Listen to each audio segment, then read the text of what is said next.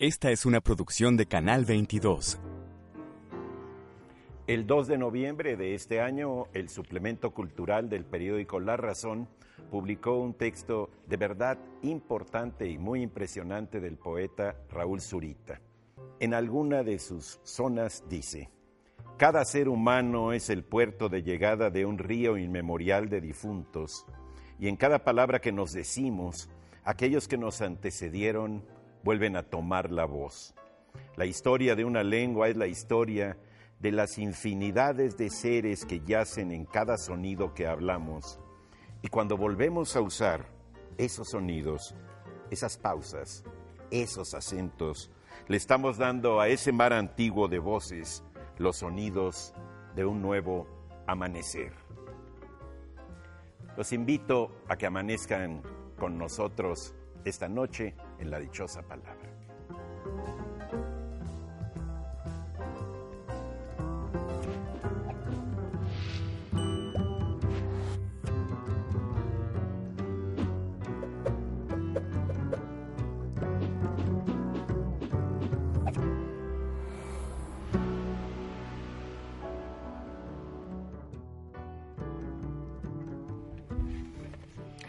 Empezó la trigésimo tercera edición de la FIL Guadalajara, la fiesta de las letras en español más grande del mundo. Desde hoy hasta el 8 de diciembre se reúnen libreros, promotores, editores, escritores, lectores, en fin, amantes de las letras en general.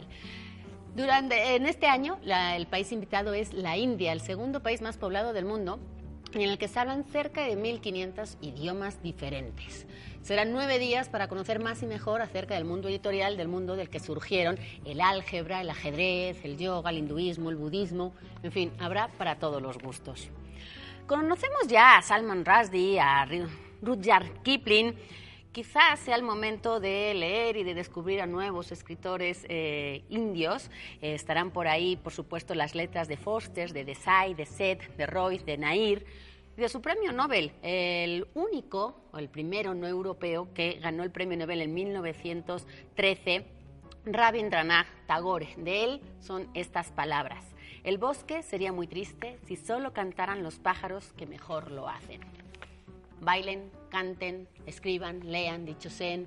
Hoy es sábado y estamos a punto de empezar a hacernos de palabras. Buenas noches, yo soy Laura García. Pues qué bonita cita, Laura. Yo tengo una más severa, ¿verdad? Dice Fernando Sabater en su libro El valor de educar. La educación transmite porque quiere conservar y quiere conservar porque valora positivamente ciertos conocimientos, ciertos comportamientos, ciertas habilidades y ciertos ideales. Nunca es neutral. Elige, verifica, presupone, convence, elogia y descarta. Intenta favorecer un tipo de hombre frente a otros, un modelo de ciudadanía, de disposición laboral, de maduración psicológica y hasta de salud, que no es el único posible, pero que considera preferible a los demás. Soy Pablo Bullosa. Buenas noches.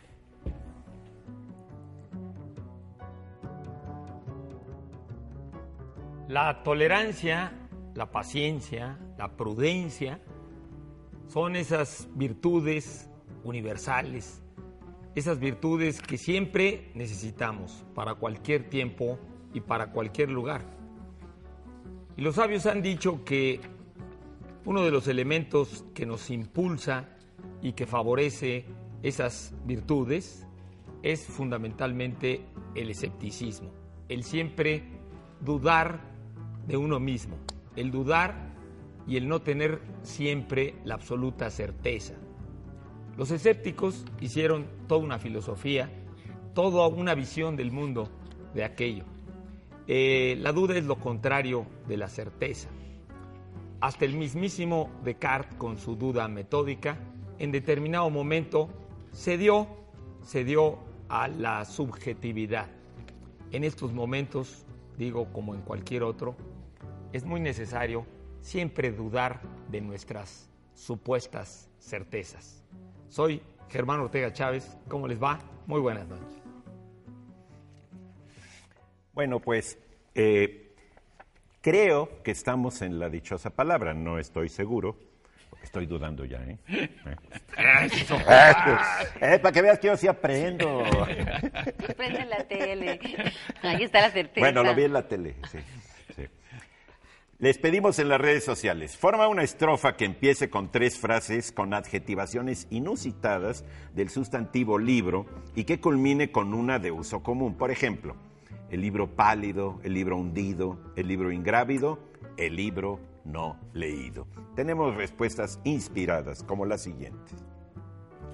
Yo tengo una de Renata Costa, que dice el libro presumido, el libro flojo, el libro generoso, y el que se supone que sí debe ser un, un adjetivo del libro, es el libro azul. Pues sí, ¿verdad? Pues sí. Wendy Valdés dice el libro estirado, el libro elástico, el libro flexible, el libro extenso. ¿Está bien? ¿Mm? Xochitl Ortiz nos dice esto, el libro trastabillante, el libro fantasma, el libro ciego, el libro viejo. Está muy bonito. Eh, Julián Aguilar nos dice el libro juguetón, el libro volador, el libro bailarín. Y como diría Laura también, el libro fantástico. En tantos sentidos, ¿verdad? El libro fantástico. Muy bien. Bueno, pues eh, tengo yo una de Marta Santos, el libro Neonato Infante, el libro Chiqueado y el libro Nuevo. ¿sí? Es el, el libro nuevo y el libro viejo, esos sí son eh, de los normales. El libro extenso y el libro no leído. Sí, así es. Tiene todo su Bueno, familia. nos preguntó José Luis Brito y vamos a, a ver qué pasa con la respuesta. ¿A qué se refiere la expresión la tetera de Russell? Mm, ¿Quién sabe?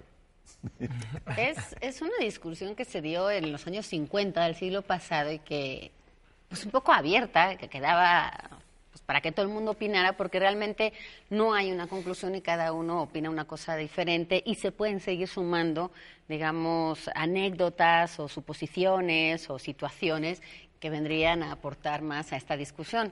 Eh, Russell, la tetera de Russell, Russell se refiere al apellido de Bertrand Russell, que de hecho antes hablaba del el Nobel eh, de la India. Bueno, Russell también eh, ganó el Nobel en 1950 y dos años después escribió un artículo que en realidad no es que cuestionara la religión, sino que lo que cuestionaba era un poco la creencia ciega de, eh, hacia la religión.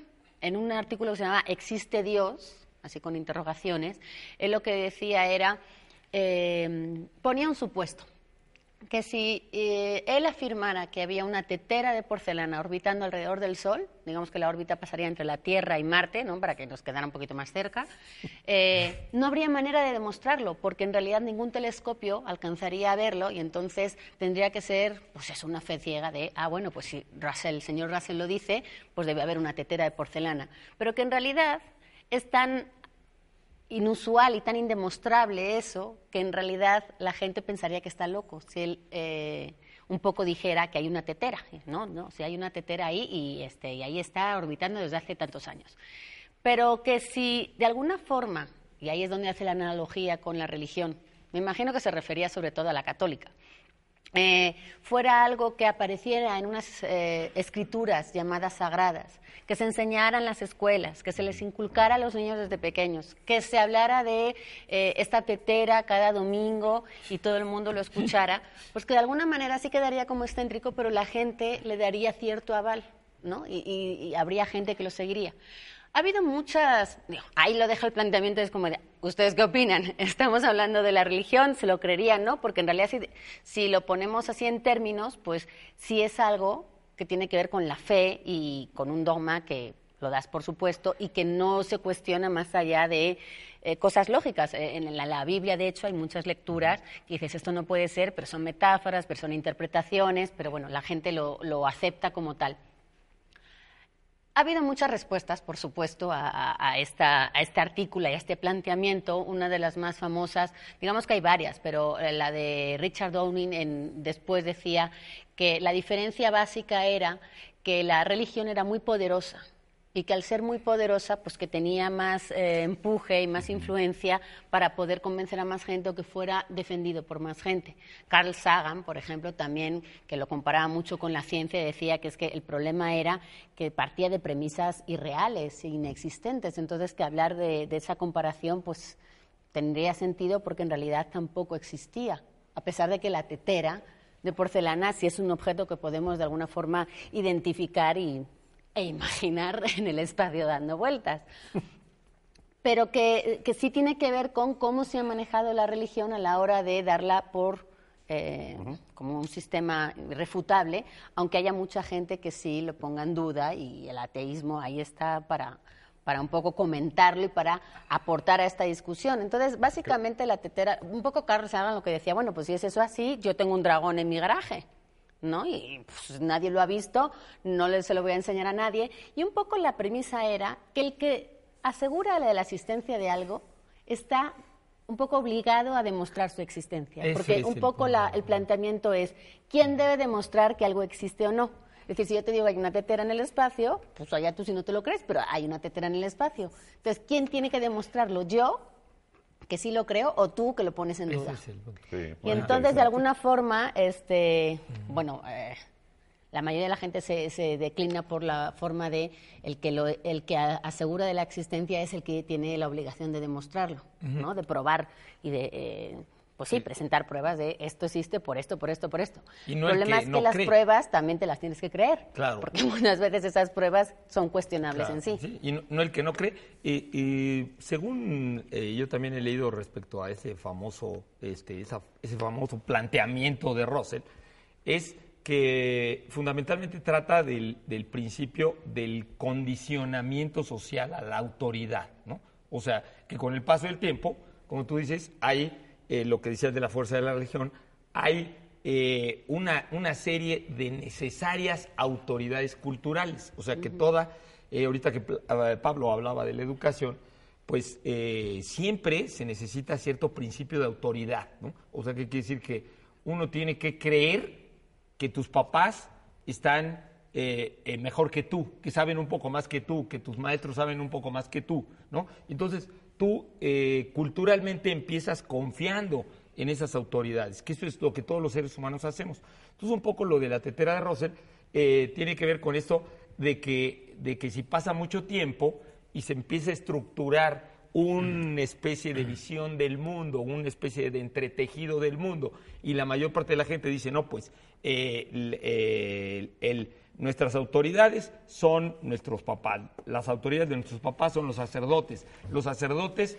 este, tienen la autoridad porque eh, Dios se las dio o porque hubo una revelación, y todo tiene que ver con que tú vas creyendo en la autoridad de otros, y en el momento que la autoridad de muchísimos es la que pesa, pues terminas no cuestionando eso, ¿no? Que eso era un poco lo que quería decir Russell, que Bueno, pues lo de la tetera y lo de Dios, pues tiene que ver con, con un, un sentido de autoridad. Si alguien pone lo de la tetera, sí, pues, sí. ¿no? Russell tiene un libro que se llama ¿Por qué no soy cristiano? O sea, es decir, abiertamente ateo. Y, y Dawkins tiene un libro que se llama el, eh, el- el cham- el, eh, algo así como el agente de cámara del diablo, Chambers, no me acuerdo. ¿no? Eh, de- de, em, Donde ya se veía venir, ¿para dónde no, iba? bueno, Dawkins y, y- y, eh, al igual que Christopher Hitchens son como los grandes ateos de este de nuestra de nuestro tiempo, ¿no? De- eh, por mencionar solo a dos de ellos. Y, y Dawkins incluso creo que llegó a decir que el creer en la tetera de Russell tenía ciertas ventajas sobre creer en Dios.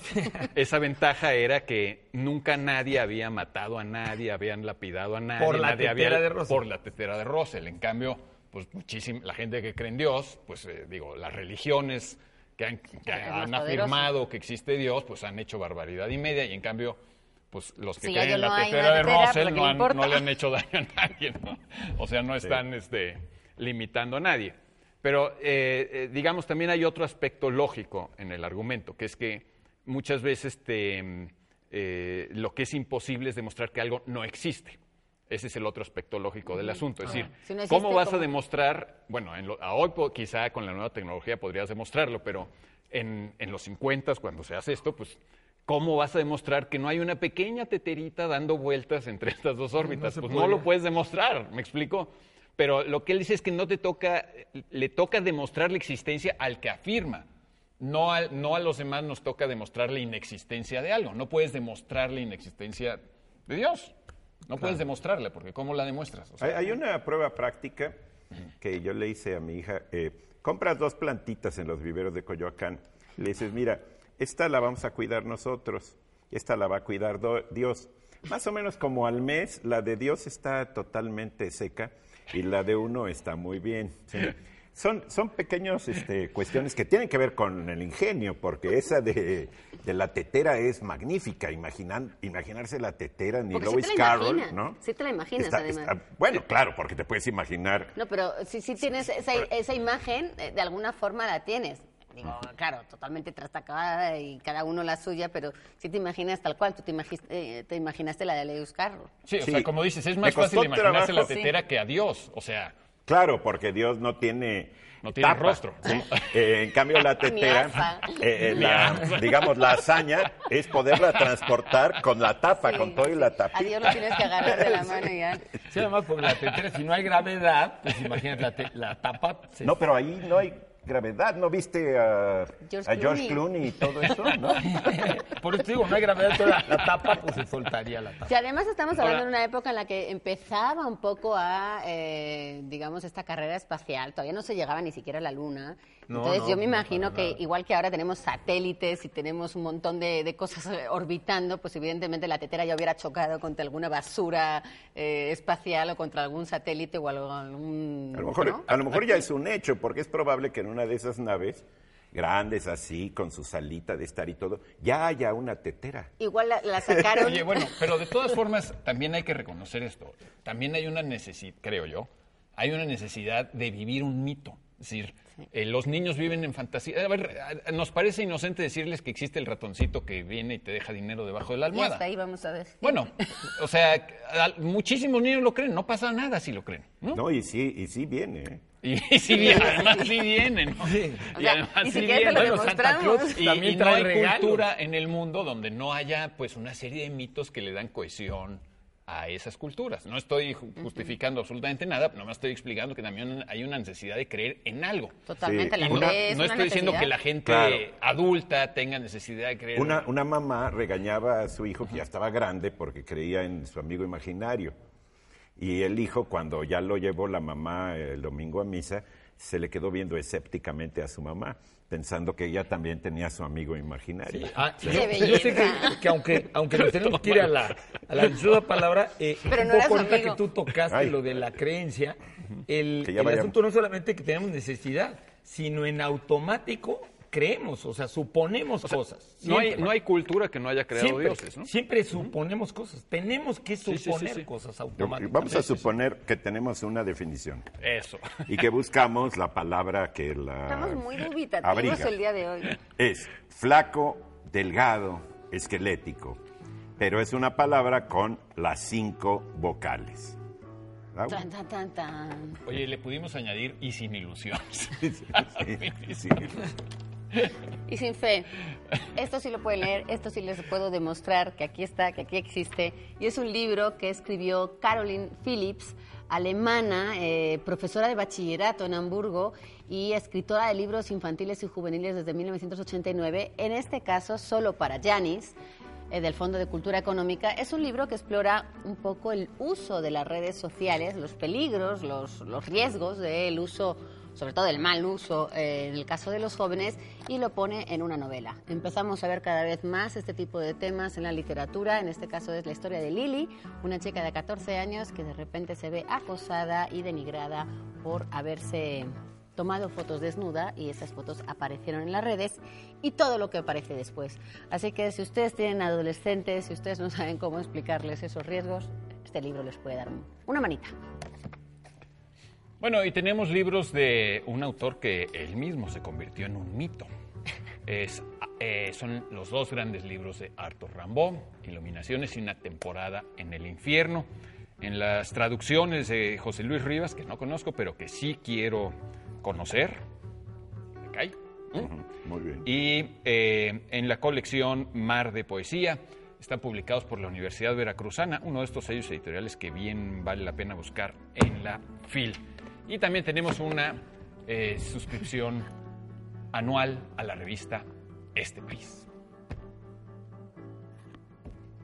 Y para ustedes, de Nick eh, Chatter, todo lo que creíamos saber sobre el cerebro y estábamos equivocados, hablando de dudas, Mira. de, de dudas y de escepticismo.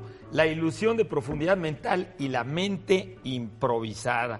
Es una traducción de Juan Tobar en Taurus y de Penguin Random House. Eh, aquí nos habla Nick Chatter que realmente la profundidad mental es solo una ilusión, un libro que realmente provoca, invita a leerse, un, eh, psicólogo, un neurólogo que nos habla de lo que se sabe ahora sobre el cerebro. Bueno, pues nos vamos a una pausa aquí en la dichosa palabra y seguimos.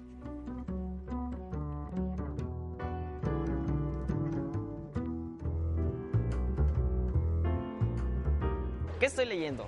El Código da Vinci. Pues ahora estoy leyendo Bataille, el psicoanálisis, la heterología, Freud y Lacan. Estoy leyendo aforismos medievales, selección e introducción de Graciela Cándano Fierro de la colección Shockna de la UNAM. Es El príncipe y el mendigo, de Mark Twain. Por el tema que habla de las obras de un gran artista que fue Leonardo da Vinci. Y bueno, es un libro sobre psicoanálisis y lo estoy leyendo porque soy interesado en psicoanálisis. Es un compendio de sabiduría humana. Abarca varios libros de la sabiduría medieval. Es un libro en el cual dos personalidades diferentes, un príncipe y un mendigo, intercambian roles. Es un libro que te ayuda a mejorar como persona en todo aspecto.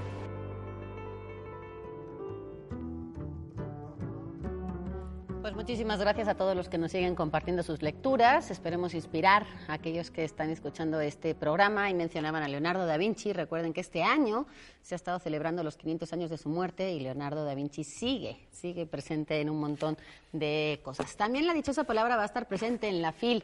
Eh, en estos días van a saber más sobre ese programa especial que vamos a hacer los dichosos desde eh, Guadalajara. Así que estén atentos.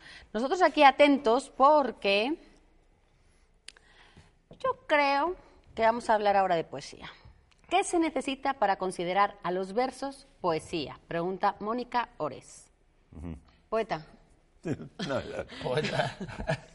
Lo que pasa es que, bueno, el verso eh, tiene una definición muy formal. El verso es, eh, digamos, la línea la línea hasta de donde empieza hasta donde termina, que puede ser de cinco sílabas, de tres, de once, hasta de dieciséis y luego ya compuestos. ¿no? Eh, es, decir, es una definición de orden formal, una gran diferencia en la literatura entre la poesía y la, y la narrativa es precisamente el uso del verso. Ahora, el hecho de usar algo en verso eh, estimula eh, zonas de percepción eh, visuales, semánticas y sonoras según como sea usado. Es decir, si un verso eh, termina, el, lector va adquiriendo un ritmo que no tiene en la prosa, donde hay toda una llanura de continuidad que, que, no, no está formalizada. En cambio, la poesía es la impresión estética que nos produce un texto. Eh, por ahí hemos dicho en alguna ocasión, por una pregunta que alguien hacía, que cuál era la diferencia entre poema y poesía. La diferencia es que el poema lo hace el escritor, es el artefacto verbal, y la poesía la hace el lector. Es decir, mm. yo según mi nivel de, asiduidad con la poesía, el umbral eh, eh, que tenga, puedo sentir que algo, que un poema es poético o no. Aunque sea poema. Es decir, el poema puede estar muy bueno. Ah, puede haber un poema muy bueno en alemán de Rilke, ¿sí? y a, mí no me hace poesía, no siento nada al hacerlo con él, porque no sé alemán. Es decir, eh, no tiene en mí un efecto poético, simplemente, como decías tú, con una palabra que usaste muy bien, eh, tengo confianza en que debe ser un, poema que debe contener poesía. Y eso lo constato en traducciones. Pero eh, el, el, hecho de escribir en versos, en líneas cortas, que luego ponen eh, de muy mal humor a los editores porque piensan que se está desperdiciando la página, ¿sí? que hay mucho campo que no está sembrado de palabras. Y que cuesta mucho dinero. que ¿eh? cuesta dinero y que no sé qué, ¿no? Eh, pero tiene un sentido semántico, visual y sonoro. ¿sí? Eh, eh, una máquina puede hacer versos. ¿sí? Yo puedo, no sé, poner mi programita para que haga líneas de 11 sílabas, ¿sí? pero no por eso va a salir poesía. Es el caso de muchas de las calaveras. Las calaveras, eh, que son una práctica popular, generalizada, estudiantil, escolar y que se hace, ¿no? Eh, bueno, eh, son versos, ahí están los versos. Aunque no estén bien medidos, aunque no cree nada, configure algo que produzca un efecto poético. Esa es la, la diferencia. ¿Sí? Eh, es decir, eh, eh, una cuestión es solamente una forma, un formato, ¿sí? Eh, y otra es el efecto que dé. Es decir, yo puedo filmar una peliculita con mi celular, pero no por el hecho de que la filme y esté filmada, ya hice Es una cine. película. ¿sí? Claro. No por ahí cine, va pues. eh, esa, Ahora- esa diferencia. Sí, ¿no? yo, yo- no, hay, no hay como un sentido general de la, de la poesía, incluso más amplio. Digamos, en cierto sentido no hay poesía, eh, no llamamos poético al efecto que produce toda obra de arte, no solamente, no solamente digamos, la escrita. Sí, sí, Eh, pero eso que es la raíz de ¿no? Hay poesía. gente que lo usa, sí. Este, Que dice que poética está la puesta del sol. Sí, bueno, este, poesía eres tú, ¿no? Como, Sí, hay como decía Becker. como decía Te Becker. decía tú me lo preguntas. Eduardo, Eduardo. Y tú me lo dice, preguntas. "Gracias, Pablo, poesía gracias, Pablo". eres tú.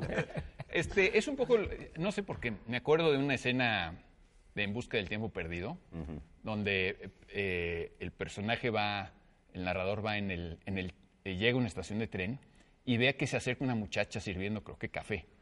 Y, y- y- y el rostro de ella le parece tan hermoso eh, que, que él siente que ese es un momento poético. ¿no? Y entonces eh, tiene ese efecto que siempre produce la belleza en general, que es un efecto como replicador, como de que quieres eh, eh, reproducirlo o mantenerlo o perpetuarlo. ¿no? Y, y ese es un poco hasta lo que decía Aristóteles, el impulso básico del- de la creación es, es la imitación, es decir, es, es una suerte de perpetuar un momento o una escena o una circunstancia o un fenómeno eh, eh, conmovedor, bello, no sé cómo llamarlo, y eso es un poco también en sentido muy amplio la poesía, ¿no? Aunque en sentido estricto, pues la poesía es lo que debe- debería idealmente producir un poema, el Claro. efecto que debería producir. Eh, eh, yo me veo tentado a, a- a decir esto, ¿Hacer un poema? a lo mejor eh, eh, es así medio, medio, medio difuso y confuso, pero eh, pienso eh, que eh, muchos de los poetas, por supuesto, y de los escritores y de los filósofos, pues han dicho que la poesía es tratar de decir con palabras lo que no se puede decir con palabras, ¿no? Que justamente las palabras, pues eh, sabemos, a veces no pueden comunicar todo lo que queremos comunicar, pero que en la poesía las palabras acuden a otros sentidos.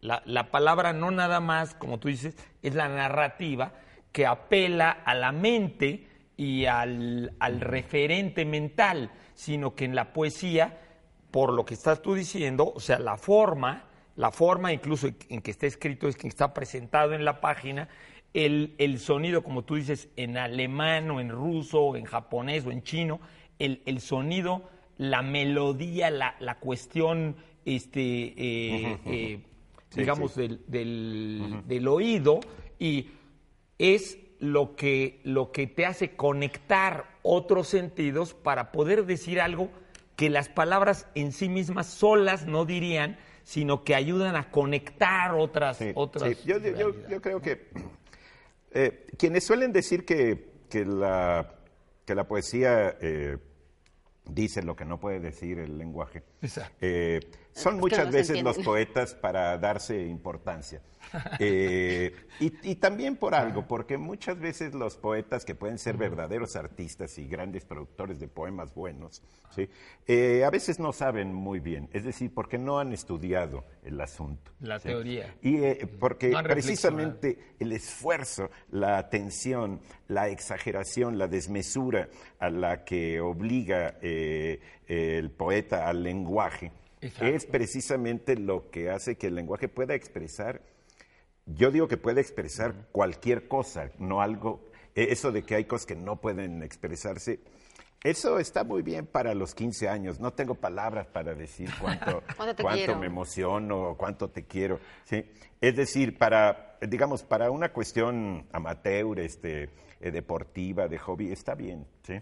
Pero bueno, es, eh, el, el escribir un poema y tratar de que tenga efectos poéticos o estéticos para poder la comparación, Ajá. pues es todo un oficio y, y sí se puede hacer y hay escuelas y procedimientos y ejercicios para hacerlo. Que luego seas mejor o peor, ya, Sí, eso yo, ya yo depende del no, talento. no, no, no porque esté en desacuerdo con lo que estás diciendo, ni por No, querer no, no, no, no, sí, insistir ya en sé. ello, Pero sino sí. nada más un poco, yo lo que, lo que pienso es que cuando, cuando los poetas, o algunos dicen eso, que a lo mejor es por lo que tú dices, pero también un poco para referirnos a que el ser humano experimenta, experimenta una bola de cosas adentro que a veces no puede ponerles una delimitación, un fin, un, un, eh, eh, un, Sí, un sí, sí, borde, es- ¿no? sí, expresarlas. Exacto. No, Pero no eso pasaría con más géneros, ¿no? ¿Mande? Que eso pasaría con más géneros, no Sí, solamente con la poesía. Claro, no nada más con la poesía. O sea, quitando la prosa, a lo mejor, Claro, entre los demás claro. siempre hay un un vacío. Y hay prosa poética que no recurre al verso Exacto, Pues además. para hacer. es muy poético. Como poéticas esta noche nuestra definición para buscar la dichosa palabra. Flaco, delgado, esquelético. Una palabra con las cinco vocales. Para todos aquellos que dicen que solamente murciélago tienen La respuesta las no es cinco, la respuesta no es murciélago. Búsquenle un poquito más. Murciélago. Oye, pero hay murciélagos flacos, Sí, delgados y porque- esqueléticos. Sí, sí, pero en este caso estamos buscando un adjetivo, perdón. Ajá. Bueno, tenemos eh, un libro de un escritor judío nacido en Alejandría y de origen turco. Su nombre es André Asiman y ¿Él eh, lleva por título... de La Call Me By Your Name? Ah, no, yo no sé nada de él. Es la primera vez que veo escrito su nombre, pero tampoco sé nada de cómo dices, Call Me By Your Name. Eh, sí. Ah, pues no lo sé. Te puedo decir algo sobre las variaciones Enigma que compuso Elgar, el compositor eh, inglés, yo creo que a finales del siglo XIX. Es una pieza musical muy interesante, donde cada variación está basada en sus amigos cercanos. Hay una variación sobre su esposa, una variación sobre sus padre. cuates, y se supone que sus cuates sí podían identificar por alguna razón Por eso le puso qué enigma. variación, Enigma. qué variación corresponde a ellos, ¿no?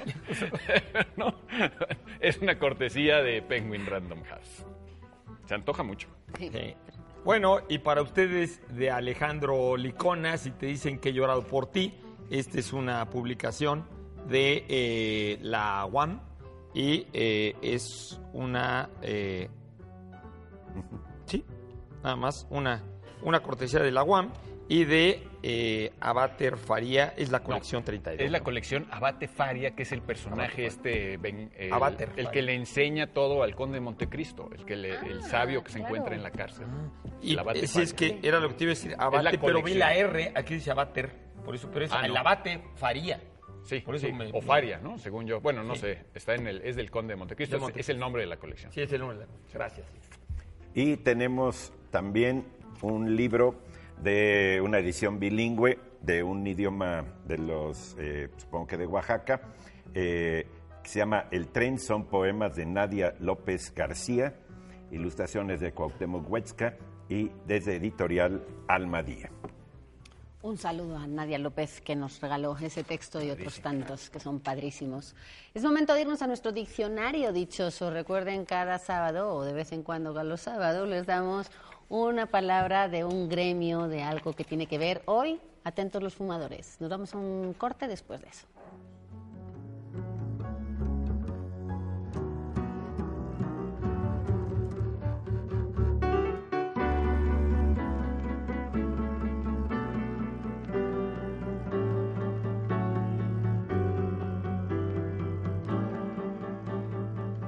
Al cepo se le conoce como el diámetro del puro. Hay diferentes cepos en eh, diferentes vitolas. Por ejemplo, el 50 por 12 o este que es un 54 por 14 centímetros. Comúnmente se le conoce como ring. Es bueno decirlo ring o cepo.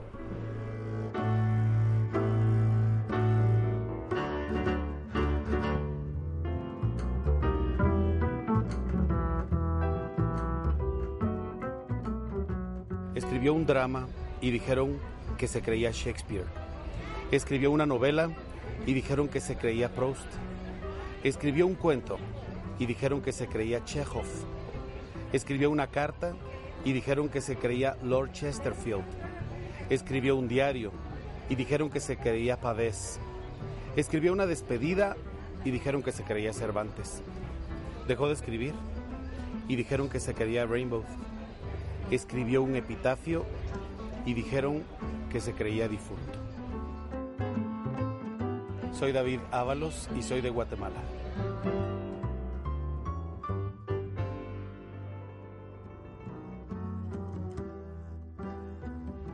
Bueno, pues uno se pregunta qué pensaría Augusto Monterroso de escucharse en con acento guatemalteco. Con acento guatemalteco, sí.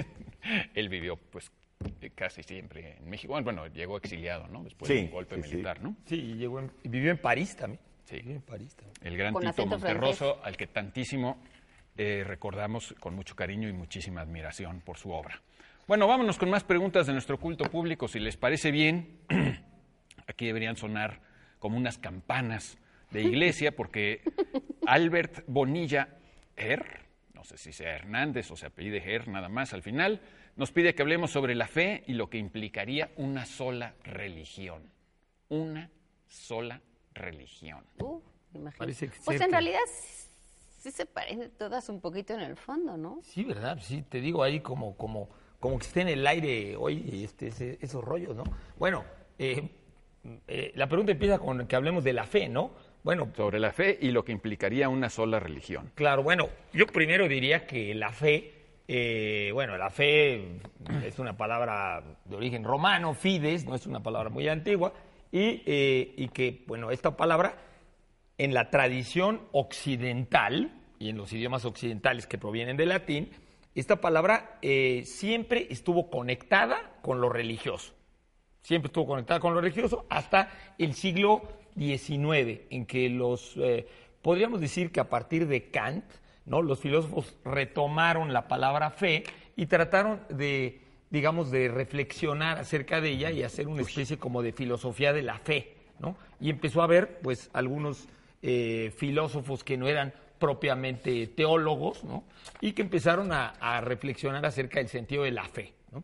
Eh, bueno, pero siempre la fe, popularmente, pues sabemos que está conectada básicamente con las religiones y fundamentalmente con la religión cristiana occidental, ¿no? Sí, Y- y pe- luego- pe- pero la fe religiosa, porque también hay una, o sea, la fe tiene que ver Ah, con la fe fidelidad, ¿no? Con la, fideli- con la Claro, fidelidad. pero yo digo que un poco ¿no? la, la palabra fe popularmente siempre estuvo relacionada con lo religioso, o sea, incluso en el sentido de que todo el mundo entiende que, oye, ¿y este cuál es su fe, no? La fe de los musulmanes o la fe de los, ¿no? Es una de Tiene las que ver con virtudes cardinales, ¿no? Exactamente. Entonces, en ese sentido, digamos, la fe eh, tiene que ver con, eh, se le puede poner a veces como, como sinónimo de una creencia, pero es una creencia en la cual el creyente, el creyente no necesita de pruebas y está consciente que no quiere pruebas Volvemos a la tetera. que no quiere pruebas, ¿no? O sea, está consciente eh, eh, eh, subjetivamente de que no necesita pruebas. Eh, porque si nosotros pensamos en cualquier tipo de creencia, aunque la fe y la creencia se conectan, eh, un- uno puede creer algo y dudar de lo que está creyendo.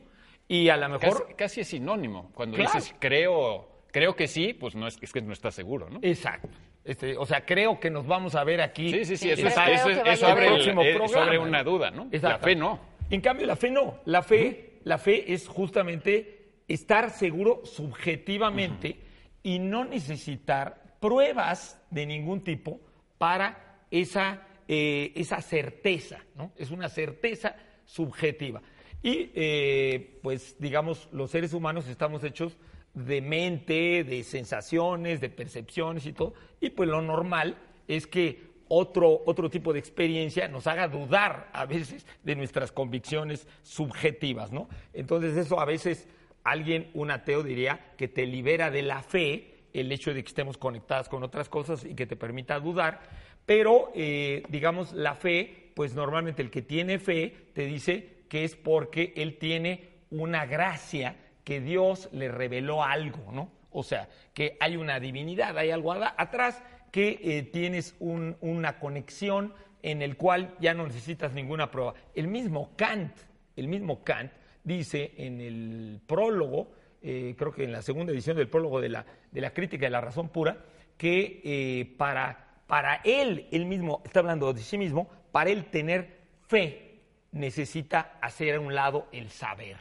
¿no? El saber. O sea, que, que quiere decir que la fe, de alguna manera, está eh, en contra del saber. Bueno, y, y de la búsqueda del saber y de la búsqueda de todos los sabios. ¿no? Bueno, eh, ahora, por otro lado, nos preguntaba que si, qué pensábamos de una religión universal. Bueno, yo que me he dedicado a averiguar eh, sobre religiones y que he dado clase de historia comparada de las religiones eh, y que he tenido la oportunidad de estar en muchos lugares donde se viven otras visiones religiosas, yo un poco diría que es muy importante distinguir las religiones universales, o sea, de pretensión universal. Tú utilizaste la palabra catolicismo, que católicos quiere decir universal, o sea, las religiones monoteístas, el budismo un poco también al principio, son religiones de pretensión universal, o sea, que, que- que llegan a otros lugares y dicen, no este importa, Dios". no importa el, el, eh, si aquí hay montañas, hay tal clima, hay tal historia, etcétera. Aquí yo te vengo a enseñar la verdad universal, que sobre todo las tres religiones monoteístas tienen esa pretensión universalista, uniformitarista, ¿no? De decir, esta es la verdad siempre, en cualquier lugar, para cualquier persona. Pero las religiones anteriores, las religiones naturalistas, el hinduismo, el taoísmo, el shintoísmo, la religión celta, la religión egipcia antigua, la maya, la- las religiones mesoamericanas, las incaicas, cualquier tipo de religión, incluso africana, eh, partía de que eh, la relación con el más allá, con el interior, con lo divino, con lo espiritual, lo sagrado, o como le quieran ustedes decir, eh, es una relación relativa al lugar, al lugar, al tiempo, a la gente. ¿Qué quiere decir? Que cada gente parte de que lo religioso tenía más que ver con una experiencia y la experiencia tenía que ver con una circunstancia. Y entonces los mayas nunca pretendieron quitarle a los aztecas, aunque comerciaban con los aztecas, con los mexicas, nunca pretendieron imponerle sus nombres, sus mitos de dioses, que variaban ligeramente de los mexicas. Y los mexicas que iban y comerciaban allá jamás pretendieron de que los mayas estaban equivocados. Pasa con la mitología también. Los romanos y los griegos de alguna manera son equivalentes y siempre decimos Venus, que en la mitología griega es Afrodita. O sea, siempre damos como ese, ese doble nombre porque Aunque ahí hay, ya, ahí hay un, un coqueteo compartir de que hay una verdad universal común. En cambio, cuando los, los eh, romanos vayan, van al mundo germánico, al mundo celta, pues no pretenden que los celtas están equivocados, sino que allá funciona como otro lenguaje simbólico. En cambio, esto que nos está diciendo que si funcionaría una religión universal, yo opino que no. O sea, que, la- que una religión universal, como religión universal, es eh, eh, eh, caer en el peligro del dogmatismo, de, de Bueno, la es que- intolerancia. pero, es, ¿no? pero es una mera hipótesis completamente absurda, porque jamás va a ocurrir ni ha ocurrido. Es decir, este, incluso dentro de una misma religión monoteísta, pues las peleas son infinitas. ¿no? O sea, lo que le han hecho los que creen en Cristo a los que creen en Cristo ha sido barbaridad y media. Lo que hoy estamos viendo en el mundo árabe, los conflictos entre chiitas y, ¿cómo se llaman los otros? Este, Sunitas, los sunitas y todos ellos, es una eh, brutalidad tremenda. Entonces, no va a haber una religión universal. Lo que realmente siempre ha habido es, es una reinterpretación de esa relación con los antepasados, con lo sagrado, como tú quieras llamarlo también, que ha producido miles y miles de dioses. Bueno, ¿cuántos dioses hay en la India? Sí, pero Miles, por ¿no? eso a lo que voy es que, que la, la pretensión o la idea universalista, a mí, si nos está preguntando a nosotros que qué opinamos, a, mí, a mí me parece que, que es muy peligroso pretenderlo o incluso Yo- soñarlo. Yo, yo- Es yo muy- me permitiría eh, recomendar una lectura para quienes nos oyen, que, eh, eh, que es la de Hans Kung, Kyung, K-U, Ah, sí, sí, claro. Hans Kung. NG, Ah. Kung, ¿no? No sé cómo se pronuncia porque tiene diéresis la U. Decimos Hans Kung. Eh, Realmente es un, digamos, un teólogo, no teólogo, teólogo, ¿sí?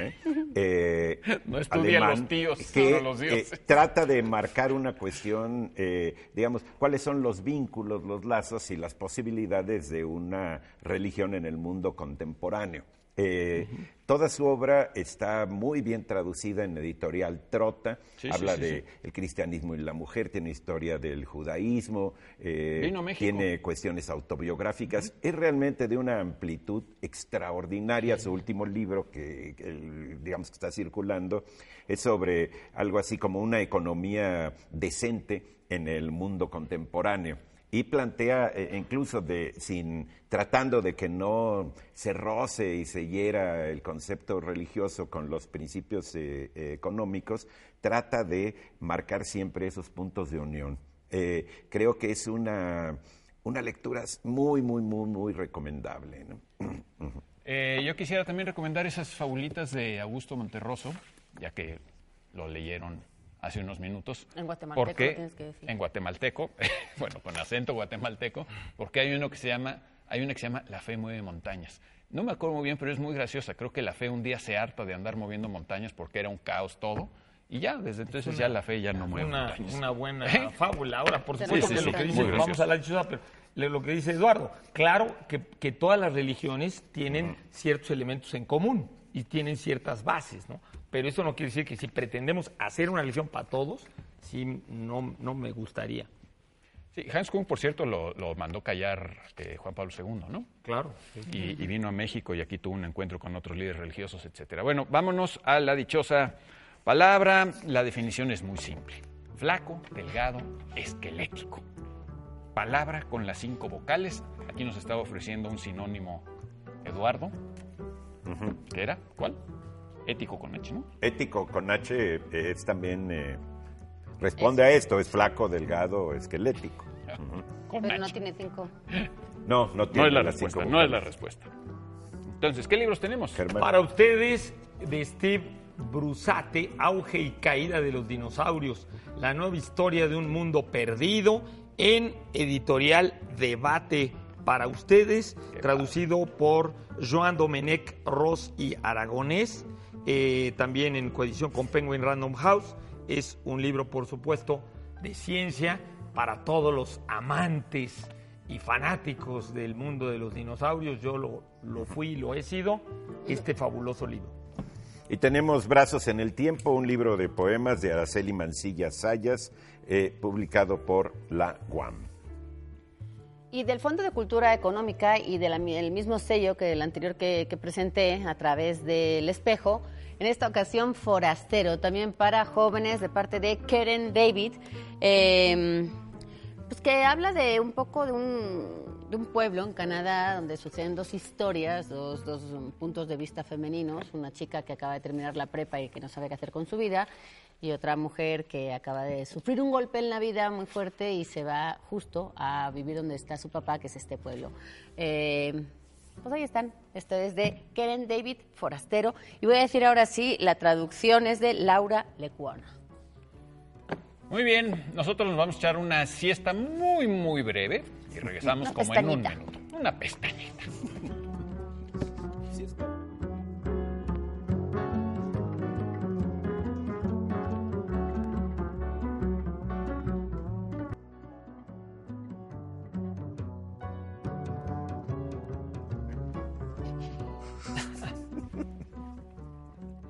Eh, Ernesto Cuevas nos pregunta no sobre Isopo, no sobre Isopo, sino sobre Esopo Isopo. y sus fábulas. Sus de fabulosas fábulas de Sopo. Bueno, en primer lugar, nadie sabe quién fue Sopo, ni siquiera sabemos si fue alguien. Es decir, no sabemos si fue Estamos una muy persona. dudosos hoy. Es un Hoy sí, personaje sí es un, es un buen motivo sí. para ser escépticos porque... Es como la tetera. La como dudosa, la la tetera. dudosa palabra. La dudosa. Demuéstralo. No, no es posible demostrar su existencia. De hecho, no es posible demostrar su existencia, aunque hay testimonios acerca de que sí vivió y de que fue un esclavo nacido a mediados del siglo VI antes de Cristo y que después eh, fue un liberto porque era muy inteligente y lo liberaron y que trabajó como diplomático para el rey Creso y fue a Delfi, a, a Delfos y que en Ah, Delfos pues sí hay. Sí, hay mucha, ah, bueno, hay toda una historia acerca de él, pero en realidad todo está escrito muy posteriormente Sí. y no nos consta que realmente haya escrito. De hecho, sí nos consta que algunas de las fábulas de Esopo son muchísimo más antiguas. Y mm, yo creo que el aspecto quizá más interesante de esto es que eh, cómo eh, la, eh, la- la- ahora que estamos hablando tanto de la fe y de las creencias y de la relación con lo sagrado y todo, cómo eh, hay como un complemento de las, eh, cómo las fábulas y esta sabiduría popular que se recogen en las fábulas complementa de alguna forma la mitología griega, ¿no? Si por un lado yo creo que muchos mitos Lo que no se griegos, puede explicar. yo o creo que se, mucho- o se puede explicar con las fábulas. Eh, no, más bien, las fábulas son como, lo- lo, eh, como una lección de sensatez. Yo creo que los mitos nos hablan muchas veces de verdades muy duras, muy difíciles, muy profundas, que no podemos ni siquiera a veces mirar con claridad de frente, y que en cambio las fábulas lo que hacen es recoger esa sensatez que le da continuidad a una cultura próspera. ¿no? Entonces, la mayor parte de las fábulas de Esopo eh, sí son con animalitos, lo que tú quieras, aunque hay muchas donde no son con animalitos. Eh, en realidad lo que recogen es como la sabiduría, la- más que la sabiduría, como la sensatez. Como, a ver, mm, mm, antes de preocuparte de montones de cosas, atiende lo tuyo, ¿no? Este, Sé persevera, previsor. sé previsor, cosas sensatas. Realmente, cuando lees las fábulas, a mí como género literario me, me decepcionan un poco, porque a veces empiezan muy bien, pero al final terminan con algo pues ya sabido, ¿no? Por ejemplo, te pongo un ejemplo. Hay una fábula que, que se llama algo así como la serpiente y la lima. Y se trata de una serpiente que entra a un taller y empieza a hablar con todas las herramientas y a todas las herramientas les va pidiendo cosas, creo que les pide limosna y las herramientas le van dando algo. Llega con la lima, le pide limosna y, y la lima le responde, ¿cómo crees que yo, que me dedico a quitarle cosas a todo, soy la lima, voy voy a a dar andarte algo? dando algo a ti? ¿no? Y, mor- y termina, moraleja, nunca le pidas a la gente que esta caña. Bueno, o sea, es decepcionante el final. Lo, Sí, el principio sí. es muy imaginativo, Prometida, prometida. promete mucho, ¿no? Promete mucho, como género literario, ¿no? Como género literario promete. Una serpiente que empieza a pedirle limosna a las herramientas de un taller, es gracioso. El planteamiento es gracioso, pero el final, pues sí, es sensato. Y la sensatez tiene algo como de convencionalismo, que es muy importante, pero como literatura no creo que valga mucho. De hecho, como literatura también hay que decir esto, las fábulas de Sopo se recogen formalmente muy tarde, o sea, creo que la primera recopilación así formal, escrita, es como el siglo VI, después de Cristo, o sea, muchísimos, o sea, sí, siglos y siglos Y después de él. ¿no? Aunque sí hay constancia de que existían desde entonces. Por ejemplo, Platón dice que Sócrates, en- cuando estaba eh, ya encerrado para que, el- para ya condenado a tomar la- a beber la cicuta, eh, compuso, puso en verso, a propósito, versificó, Versificó. alguna fábula de, de Esopo. O sea, sí las conocían, pero no estaba como un corpus bien hecho de la mejor recogido era por el anónimo, escrito. era el anónimo de Era, entonces. era como nuestros dichos de hoy, pero un poco más completos porque tenían una historia atrás, ¿no? Sí. Incluso yo, yo- se- yo sugeriría, eh, aquí en La Dichosa una vez regalamos una edición de las fábulas de Esopo, que es magnífica. La de Gredos. La de, no, la de eh, Penguin Clásicos. Ah, mira. Eh, y tiene un prólogo muy bueno que habla de estos problemas sobre la, la existencia de Esopo, que creo que era primo de Homero, ¿verdad? En ese sentido, porque también... son- También sí, son Homero. También su, existencia ¿no? es medio dudosa, ¿no? Y, eh, y algo que, que pone, y eso es muy interesante, es cómo las moralejas, la mayor parte de las moralejas, eh, son, eh, son hechas por los distintos recopiladores. Ah, o y sea, no eran entonces no, corresponden directamente, digamos, al original de la fábula. Y ahí pone un problema que es buenísimo, que es la relación entre fábula y moraleja. Porque quiero decir, y no se vayan a sentir los que así proceden, que muchos lectores lo que buscan en la literatura son las moralejas. Sí, sí, sí, sí. ¿sí? De hecho, eh, digamos, los libros de autoayuda son como moralejas sin fábula. ¿sí?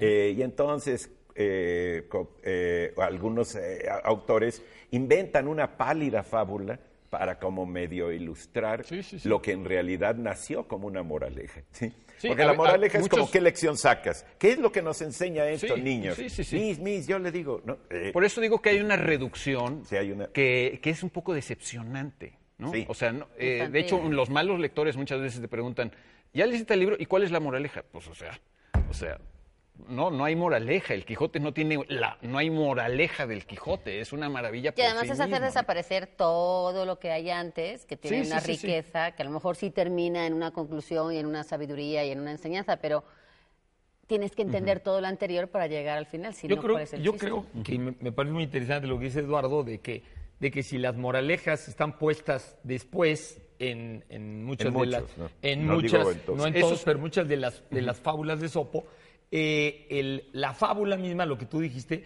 tiene una riqueza poética un poco mayor y la moraleja lo que trata es como de, como de masticarte esa, esa interconexión mucho más amplia que estaba haciendo la, la fábula y que por eso, como la gente quiere encontrar, quiere tocar, quiere, quiere saber, darse cuenta que sí entendió, que sí le cayó el 20 o que sí captó el fondo del asunto, las fábulas se hicieron tan populares, las fábulas de tan Hay que decir que populares. fábula viene del verbo hablar.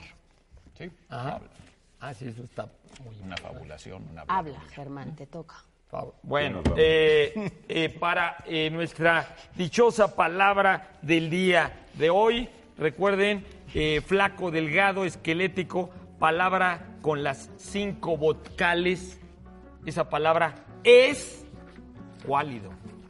Es cuálido. Es cuálido, Es cuálido, es la respuesta que tenemos cuál. para ustedes. Y este, pues eh, nos vemos aquí el próximo sábado.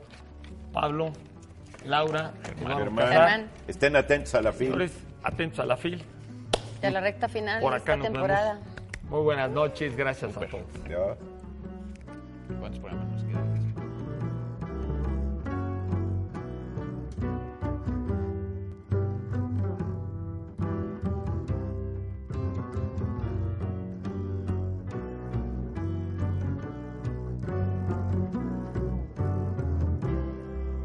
Derechos reservados.